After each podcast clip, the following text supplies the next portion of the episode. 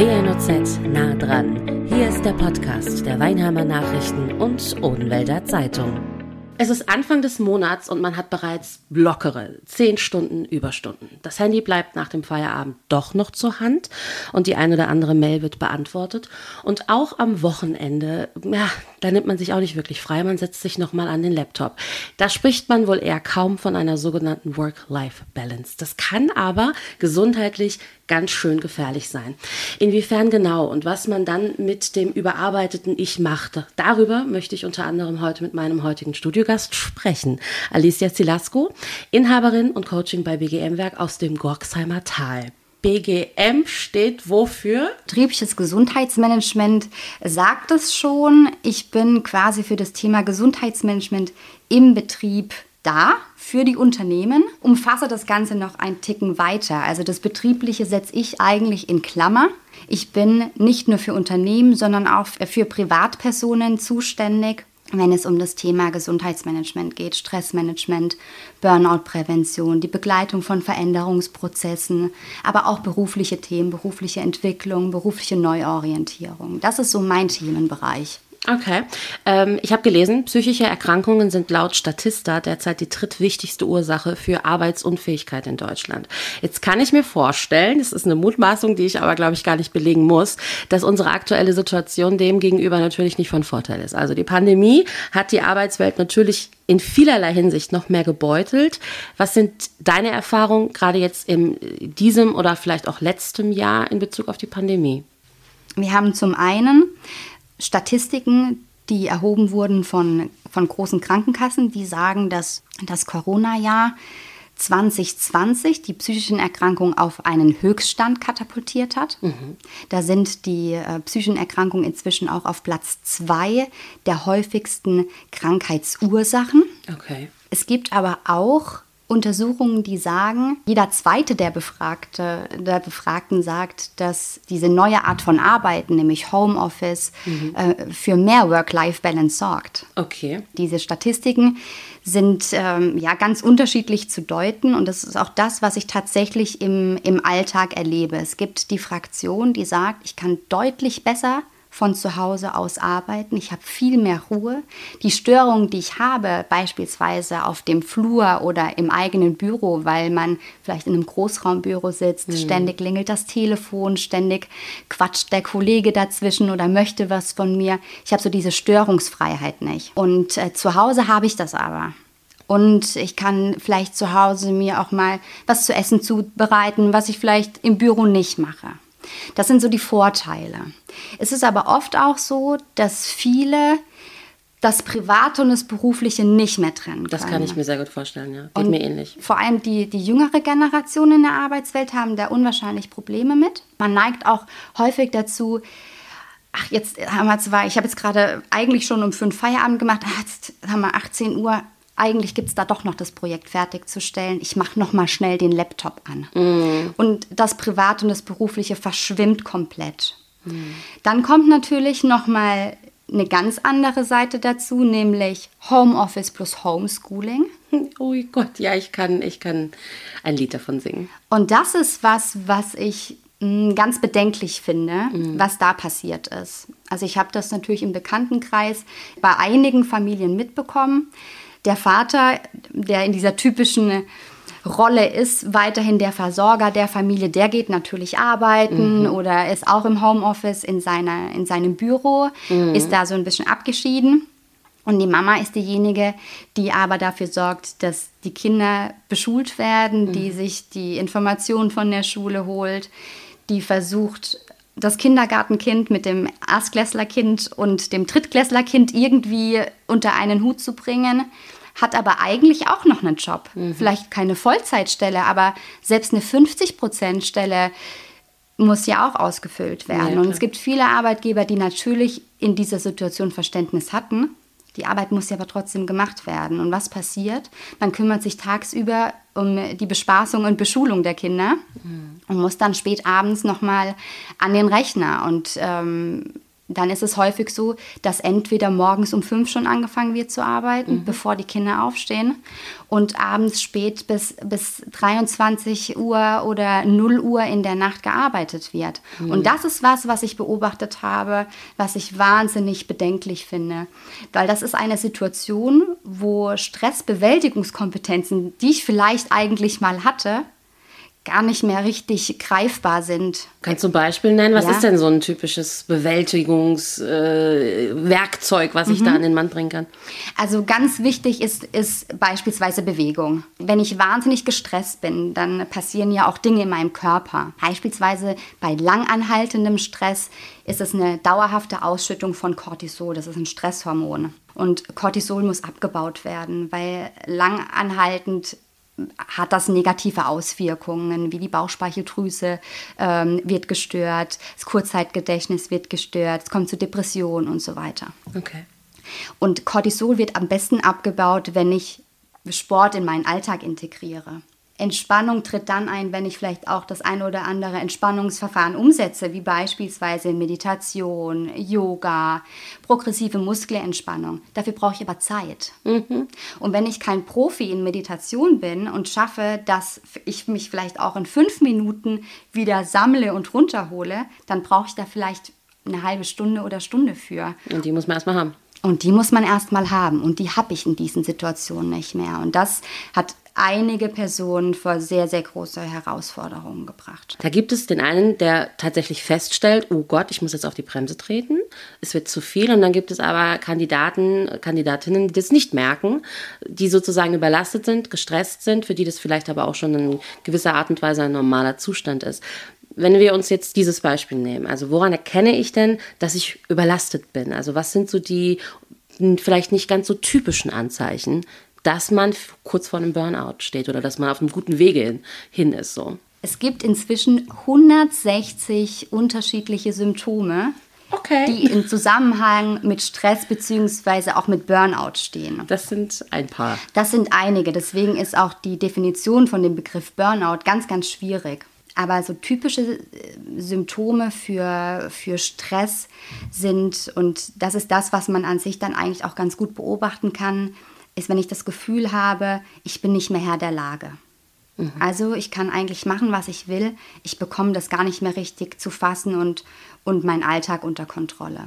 Äußert sich aber auch in solchen, ähm, in solchen Auswirkungen wie ich habe Schlafstörungen. Mhm. Also nicht mal nur einmal die Woche, oder, ähm, sondern häufig, dass ich nachts aufwache und anfange zu grübeln.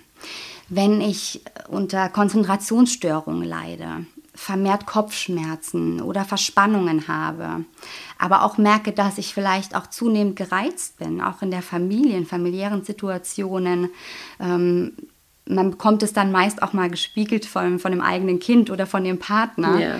Ähm, und wenn die nicht da sind oder man eben diese Familie nicht hat und als Single lebt, bekommt man das häufig auch mal von einem Kollegen zu spüren, der dann sagt, hey, also irgendwie warst du jetzt gerade, du hast gerade irgendwie eine Grenze überschritten. Du mhm. bist super gereizt oder bist total nervös, auch so nervöse Ticks, dieses mit dem Bein wackeln ganz yeah, häufig. Yeah. Also es gibt ganz viele Symptome. In der Summe zeigt es sich, dass wenn das alles so über längere Zeit von fünf bis sechs Monaten auftritt, dass dann meist auch noch andere Symptome hinzukommen. Also es vermehrt sich dann eher, als dass das weniger wird. Mhm, okay. Jetzt ähm, bin ich in so einer Situation, bin vielleicht so selbstreflektiert und stelle das fest. Dann komme ich zu dir. Und was passiert dann? Dann schauen wir uns erstmal den Status quo an. Mhm. Also was ist eigentlich der Stressor? Warum fühle ich mich denn so, wie ich mich fühle? Also warum habe ich denn das Gefühl, in so einer Ohnmachtssituation zu sein und gar nicht mehr weiter zu wissen? Das heißt, wir schauen uns die sogenannten Stressoren an. Also was sind denn diese Reize, die für bestimmte Reaktionen in meinem Körper oder in meinem Verhalten ähm, sich äußern? Mhm. Und da machen wir dann erstmal eine Analyse. Das kann dann natürlich sein. Ist es irgendwie zu Hause, da ich das Gefühl habe, ich, ich werde nicht ausreichend unterstützt von meinem Partner ähm, oder von meinem heranwachsenden Kind, der vielleicht auch mal den Müll rausbringen könnte. Das sind dann manchmal so Kleinigkeiten, die dann aber schon auch zu viel werden. Mhm. Aber es könnte auch einfach sein, dass es die Arbeitsüberlastung ist. Es ist, sind es zu viele Aufgaben? Ist es eigentlich gar nicht mehr Teil meiner Stellenbeschreibung und ich mache plötzlich abteilungsübergreifende Themen, die eigentlich gar nicht mich betreffen, aber weil ich nicht Nein sagen kann, eines der größten Probleme, dann endet das Ganze in so einer Überforderung. Ähm, das heißt, man muss sich mal so eine Arbeitssituation anschauen, die private Situation. Und dann gehst du dann auch tatsächlich mit äh, den äh, Kunden zur Arbeit und guckst dir das an? Oder also wie, wie darf ich mir das vorstellen? Oder gehst du tatsächlich mit mir an der Hand zum Chef? Das würde passieren, wenn mich dein Chef beauftragen würde, okay. äh, für das betriebliche Gesundheitsmanagement tatsächlich mal zu schauen, wie gesund ist eigentlich mein Unternehmen, wie gesund sind meine Mitarbeiter, weil mir ist das wichtig, wie es meinen Mitarbeitern geht. Dann würde ich ins Unternehmen kommen. Ansonsten, wenn du mein Auftraggeber bist mhm. und mein Klient, dann ähm, würde ich das mit dir unter vier Augen mhm. analysieren. Und ähm, was auch häufig ist, was so ganz unbewusst, und das wissen ganz viele gar nicht, triggert, das sind so diese inneren Glaubenssätze, die sich eigentlich so von klein auf bei uns in den Köpfen verankern. Das sind so Glaubenssätze wie sei perfekt, mhm. du musst immer 100% geben, ähm, du bist nicht genug, wenn du nicht ähm, alles für deine Familie machst. Das sind so Glaubenssätze, die kriegen wir so von klein auf vorgelebt. Mhm. Ähm, und die verankern sich bei uns. Oder auch so Wunschvorstellungen, ah, ich hätte gerne das und das äh, Budget oder äh, das und das Einkommen auf meinem Konto äh, jeden Monat und ich hätte gerne das und das Auto. Diese Wunschvorstellungen, die neigen dazu, irgendwann in solche Mussvorstellungen sich umzuwandeln. Und dann fängt es an, stressig zu werden. Ich kann mir vorstellen, das ist nicht nur viel, gerade für den Betroffenen, sondern auch schwere Arbeit, weil es bedeutet, zeitgleich, ich muss mich mit mir selbst beschäftigen. Das können wenige Menschen. Das ist jetzt eine These, die ich jetzt einfach mal aufstelle, die basiert so ein bisschen auf meinem Erfahrungswert äh, in meinem Leben bisher. Also ich merke, wenn es ans eigene Fleisch geht, wenn man wirklich selbstkritisch sich selber gegenüberstehen sollte, sinnbildlich gesprochen vom Spiegel steht und einfach mal ehrlich zu sich selbst ist. Das ist vielen ja schon auch gar nicht möglich, weil Selbstreflexion, auch das habe ich erfahren, das ist nicht jedem sein Steckenpferd sozusagen.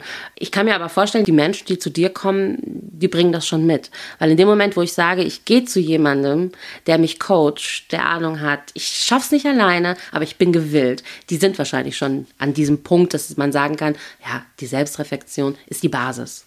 Ganz genau, die haben dann auch schon festgestellt, da ist was, das funktioniert für mich so nicht mehr und ich brauche da jetzt mal einen Blick von außen. Mhm. Also es geht auch bei, bei meiner Arbeit nicht darum zu sagen, du musst das jetzt so und so und so machen. Also ich bin ausgebildeter personenzentrierter Coach. Da ist vor allem die Lösungsfindung im Vordergrund, aber es geht vor allem darum, dass du eigentlich alles mitbringst. Also du bist ja eigentlich der Experte für dich. Das heißt, ich muss mich natürlich auch so ein Stück weit darauf verlassen, dass die Person sich eigentlich natürlich auch ein, ein Stück weit kennt yeah. und sich selbst auch einschätzen kann. Und mein Job ist dann eigentlich wirklich, so einen Perspektivwechsel anzuregen. Und ich sehe mich immer so ein Stück weit als Sparring-Partner. Ich begleite die Menschen ein Stück auf ihren Lebensweg und schaue, dass ich sie dabei unterstütze, ihr Ziel zu erreichen. Das ist, das ist so ja, meine Bestimmung bei dem Coaching. Mhm. Es geht nicht darum, dass ich jetzt sage, du solltest das so und so und so und so machen. Also ich gebe den Weg nicht vor, sondern eigentlich bringst du alles mit. Und ich schaue nur, dass was verschüttet ist, dass das wieder hervorkommt. Ganz wichtiger Punkt für mich ist jetzt auch gerade natürlich die Pandemie. Ich weiß nicht, wie hast du das da umsetzen können? Letztes Jahr beispielsweise hast du das dann rein über Online-Coaching gemacht oder? Ich habe verschiedene Möglichkeiten angeboten. Also zum einen bestand die Möglichkeit zu sagen, wir treffen uns draußen. Also ich habe mich auch mit Klienten in Weinheim im Schlosspark getroffen. Ah ja, okay. Und waren dann outdoor unterwegs. Ähm, ich habe aber auch die Möglichkeit, bei mir in den Räumlichkeiten einen Abstand zu gewährleisten. Das Hygienekonzept wurde eingehalten. Wir haben mit, mit Masken im Raum gesessen. Ich habe ähm, ein Lüftungssystem, okay. Fenster geöffnet. Aber auch die Möglichkeit des Online-Coachings äh, angeboten. Das ist immer auch so ein bisschen ja, klientabhängig. Wie fühle ich mich wohler? Wie ist es? Ähm, wird so etwas von der Krankenkasse übernommen oder muss man da in die eigene Tasche greifen? Tatsächlich ähm, muss man hier in die eigene Tasche greifen. Die Krankenkasse bezahlt kein Coaching und ich bin auch kein ähm, studierter Psychologe oder Therapeut. Mhm. Also das unterscheidet sich da auch nochmal. Man braucht natürlich auch bestimmte Voraussetzungen, um mit der, mit der Kasse abrechnen zu können. Das, okay. ähm, das geht sonst nicht. Wenn ich jetzt bereits Burnout betroffen bin, also äh, wirklich vielleicht auch schon diagnostiziert, ähm, dann ist der Schritt zu dir eigentlich schon fast zu spät. Richtig. Ich fange an, mit den äh, Klienten zu arbeiten oder mit Unternehmen, bevor das Kind in den Brunnen gefallen ist. Also mhm. ich bin präventiv tätig. Es gab auch schon die Situation, dass ich zwei Klienten auch in, in Therapien äh, verwiesen habe oder ähm, wo der Hausarzt mit eingeschaltet wurde, um einfach nochmal rückzuversichern, bin ich jetzt im Coaching richtig aufgehoben oder ist eigentlich der Therapeut mein richtiger Ansprechpartner? Mhm. Und das ist auch zweimal vorgekommen. Also das okay. ist, äh, wenn ich dann das Gefühl habe, da sind schon ähm, ausgewachsene Depressionen vorhanden dann gebe ich da auf alle Fälle ab. Also natürlich haben wir auch in Weinheim ein tolles äh, Angebot an Psychologen und Therapeuten, die da einfach besser weiterhelfen können. Die sind ganz anders ausgebildet und geschult in diesen Themen. Ja, okay. Vorhin hast du es schon erwähnt, du coachst nicht nur Privatpersonen, sondern stehst auch Arbeitgebern, Firmen aus der Region zur Seite. Wie sieht es denn da aus? Pass auf, ich stelle die These auf. Ich kann mir vorstellen, dass es nicht allzu viele Arbeitgeber, so viele Firmen gibt, die sagen, ach Mensch, mich interessiert total, ob meine Mitarbeiter überlastet sind oder nicht. Alicia, komm doch mal, check doch mal bei uns. Oder täusche ich mich jetzt da und es gibt doch einige, die das machen. Es findet allmählich ein Umdenken statt. Mm, es könnten aber durchaus mehr sein. Hm. Allerdings muss man dazu sagen, dass Unternehmen eigentlich seit 2013 dazu verpflichtet sind, Gefährdungsbeurteilungen durchzuführen. Ah, okay. Was mhm. ist das genau? Wie läuft das? Das ist ab? beispielsweise, ähm, machst du eine Umfrage oder führst Interviews durch äh, zu psychischen Belastungen am Arbeitsplatz. Ich habe während meinem Masterstudium selbst einen eigenen Katalog aufgesetzt, welche Punkte da wichtig sind. Beispielsweise gibt es Fragen zur Arbeitsorganisation, zu den Arbeitsbedingungen, die sozialen Beziehungen, wie ist, auch, wie ist das Verhältnis zu den Vorgesetzten und aber auch zu den Kollegen. Ähm, wenn ich Überstunden mache, kann ich die auch wieder abbauen. Und es sind aber nicht viele Unternehmen, ich glaube, darüber im Bilde, dass das eigentlich Pflichtprogramm ist. Also mhm. viele haben auf dem Schirm Arbeitsschutz, das ist Pflicht. Wenn du beispielsweise in den letzten zwölf Monaten in Summe sechs Wochen krank warst, dann solltest du eigentlich von deinem Arbeitgeber oder von dem betrieblichen Eingliederungsmanagementbeauftragten zu einem Gespräch eingeladen werden. Was ein Titel. Das ist Wahnsinn, oder? Also es geht letztlich wieder darum, wenn du lange, lange weg warst oder sehr häufig weg warst, in Summe mindestens sechs Wochen, dass man mit dir ein Gespräch führt, um mal zu schauen, was gibt es denn da? Hatte ich da irgendwelche, haben dich Arbeitsbedingungen krank gemacht? Mhm. War es vielleicht was ganz anderes und wir können an, deinem, an den Arbeitsbedingungen gar nichts ändern? Ja, aber jedenfalls sollte dann man mit dir ins Gespräch gehen und zu schauen, was kann man optimieren. Und das ist eben auch Pflicht. Und die betriebliche Gesundheitsförderung, wo ich dann eben auch ins Spiel komme, das ist so die Kür die ist nicht verpflichtend. Okay. Aber die wird auf alle Fälle empfohlen, mhm. weil es dann doch auch günstiger ist, präventiv tätig zu sein, als wenn das Kind in den Brunnen gefallen ist. So und ist ich ja dann meistens. am Ende versuchen muss, die Mitarbeiter wieder gesund zu bekommen. Ja, und da gibt es einfach wirklich ganz viele Sachen. Also es kann sein, dass der Arbeitgeber sagt, also ich stelle fest, dass meine Führungskräfte also ganz, ganz weit weg sind von Stressmanagement und eine Sensibilisierung für Burnout haben. Aber eigentlich bräuchten die das mal. Dann kann man mich anrufen und dann, dann kann ich so ein Training durchführen oder einen Vortrag oder einen Workshop. Es kann aber auch sein, dass das Unternehmen dann sagt, also BGM, also es kommt bei uns echt richtig zu kurz. Frau Zilasko, kommen Sie doch mal und schauen Sie sich jetzt mal alles an und sagen mir mal, was können wir denn alles machen? Was ist denn möglich im Unternehmen? Also das fängt dann an wie wir sorgen für einen Obstkorb, einen wöchentlichen. Wir stellen kostenfrei Wasser zur Verfügung. Ähm, wir coachen unsere Mitarbeiter regelmäßig. Wir bieten das an, dass ein Mitarbeiter bei Führungsfragen oder bei anderen Themen wie Stressmanagement ähm, ein Coaching zur Seite gestellt bekommt.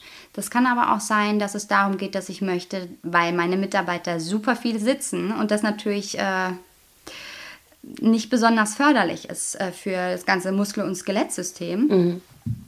dass ich für einen Bewegungsausgleich sorgen möchte. Mhm. Das heißt, es gibt äh, verschiedene Anbieter, die beispielsweise Kooperationen mit den ganzen Fitnessstudios mhm. haben im Umkreis, wo man dann für einen gewissen Betrag die eben nutzen kann mit ihren Kursangeboten. Oder mhm. es gibt Gesundheitsplattformen, wo ich verschiedene Angebote buchen kann, wo dann der Arbeitgeber sagt, okay, du hast Budget XYZ und davon kannst du dir aber verschiedene Workshops buchen. Also es gibt ganz unterschiedliche Hebel, die man da aktivieren kann. Man muss einfach rausfinden, was ist das Passende für das Unternehmen und die Mitarbeiter. Bist du schon mal aus einem Unternehmen rausgegangen und hast gedacht, Mensch, hier, ich bin arbeitslos, hier brauche ich nichts machen, hier läuft alles dufte? Ich glaube, grundsätzlich kann man immer optimieren. das kann ich mir nämlich auch sehr, sehr gut vorstellen. Wie kann man deiner Meinung nach, du hast ja jetzt schon einige Punkte gerade in Bezug auf Firmen oder auf deinen Arbeitsplatz und Homeoffice etc. genannt, äh, wie kann man denn Stress bzw. einem Burnout vorbeugen? Also grundsätzlich muss vor allem dieses Bewusstsein da sein, dass es so nicht weitergeht. Das ist meines Erachtens der erste Schritt. Mhm. Und dann muss man aber auch erstmal rausfinden, was ist denn das Passende für mich? Ne? Also ich kann jetzt nicht sagen, du mach doch mal einen, einen Kurs in progressiver Muskelentspannung. Das hilft dir. Okay, ja, klar. Das kann helfen, natürlich. Ja. Aber das heißt nicht, dass das für dich das Passende ist. Also es gibt unterschiedliche Bewältigungsmechanismen. Das ist zum einen, dass man mal ansetzt an einem Zeit- und Selbstmanagement. Mhm. Ja, also es geht erstmal darum zu schauen, wie arbeitest du denn eigentlich und wie ist denn so dein Privatleben strukturiert? Und dann aber auch zu schauen, was kann ich in meinem Alltag machen? Wie beispielsweise hilft es mir jeden Abend ein Tagebuch zu schreiben. Mhm. Einfach, damit die ganzen Sorgen und Erlebnisse, die ich so über den Tag hatte, die ich so geneigt bin in der Nacht dann ähm, in meine Gedanken zu verpacken und dann liege ich wach und grüble, das hilft vielen, das zu verschriftlichen am Abend, bevor ich ins Bett gehe. Hm, so nach dem Motto, raus aus dem Kopf, auf das Papier, Buch zu und äh, da bleibt es genau. jetzt dann erstmal. Okay. Ganz genau. Oder eben auch, welche Art von Bewegung tut mir gut. Das ist nicht jeder derjenige, der gerne ins Fitnessstudio geht und es ist auch nicht jeder der Jogger. Ich persönlich mache super gerne Yoga und auch da gibt es natürlich... Äh, verschiedene Arten von Yoga. Ne? Ich kann da Energie richtig loswerden, ich kann aber auch mit bestimmten äh, Yoga-Arten dafür sorgen, dass ich mich entspanne. Also in erster Linie selbstreflektierend sein und wenn man so gar nicht mehr weiter weiß, dann zu dir kommen. Das wäre ein weiterer Schritt, der, ähm, glaube ich, da ganz, ganz wichtig ist. Und was wir auch gelernt haben, das machen wir jetzt auch alle, wir, wir checken dann jetzt äh, spätestens morgen mal unsere Arbeitsumgebung, äh, gehen mal auch da reflektierend ran und gehen vielleicht mal, klopfen wir mal beim Chef und sagen, wie wär's denn eigentlich? Ich kenne da jemanden, der checkt, der könnte uns mal checken und könnte mal gucken, ob das bei uns in der Firma alles so rund läuft. Alicia, ganz, ganz, ganz lieben Dank für deine Zeit, für für deinen Einblick in deinen Job. Sehr, sehr spannend und ähm, ich wünsche dir alles Liebe. Vielen, vielen Dank. Und noch ein Tipp am Ende. Ab und an einfach mal das Handy ausmachen. Das war WNOZ nah dran, der Podcast der Weinheimer Nachrichten und Odenwälder Zeitung. Zu hören auf allen gängigen Streaming-Portalen und auf wnoz.de slash podcast.